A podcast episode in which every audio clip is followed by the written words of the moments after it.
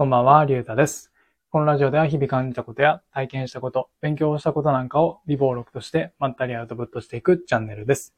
今回は理想の生活をしてみた結果といった内容で話してみたいと思います。結論から言うと、楽しかったけど、やる気にはそこまでつながりませんでした。うん。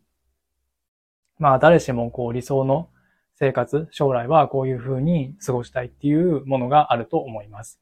で、僕の理想の生活は、まあ朝起きて行きたいところに行く、やりたいことをやる、その日の朝の思いつきでやるっていうのが、まあ理想の生活です。なので、昨日は朝起きて、えっと、ちょっとどこか出かけたいと思ったので、新幹線に飛び乗って、で、ブラッとしてきました。で、なんで、こういう、えっと、理想の生活をしてみようかと思ったかっていうと、えっと、モチベーション、やる気を上げるためです。うん。日々こう、忙しくしていて、忙しくしていると自分が何のために頑張っているのか、まあ、もしくは頑張ろう、頑張ろうとしているのか、わからなくなる、見えづらくなると思います。うん。なので僕は、昨日はちょっと理想の生活をちょっと体験してみようという思って、まあ、そういう過ごし方をしてみました。うん。で、結論としては、まあさっきも言ったように、楽しかったけど、やる気にはそこまで繋がりませんでした。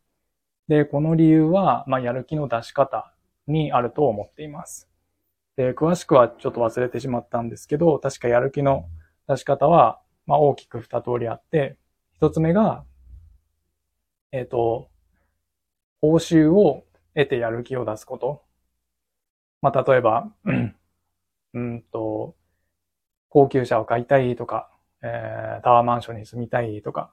そういう何かこう得ることを、うんと、目標としてやる気を出すタイプと、で、もう一つが、えっ、と、ネガティブを避ける方法。例えば、お金がなくて、うんと、ご満足な医療が受けられなかったら嫌だなとか、えっ、と、住む場所がえっ、と、亡くなってしまったりしたら嫌だなとか、そういう嫌なことを避けるため、嫌なことを避けることで、こうやる気が出るパターン。で、この二つがあると、確か、思います。うん。で、僕は、どっちかっていうと、後者のタイプ。なので、何か、こう、ネガティブを避けるために、頑張るときにやる気が出るタイプなんだというふうに思います。だから、今回、こう自分が理想としている生活をまあ、ちょっと体験してみましたけど、まあ、やる気にはそこまで繋がらなかったのかなというふうに思います。なので、もしこう、今、モチベーションが下がっている、いて、こう、やる気を出すために何かしたいって思うんであれば、まあ、自分のやる気がどっちのパターンで出るのか考えてみてもいいのかなというふうに思いました。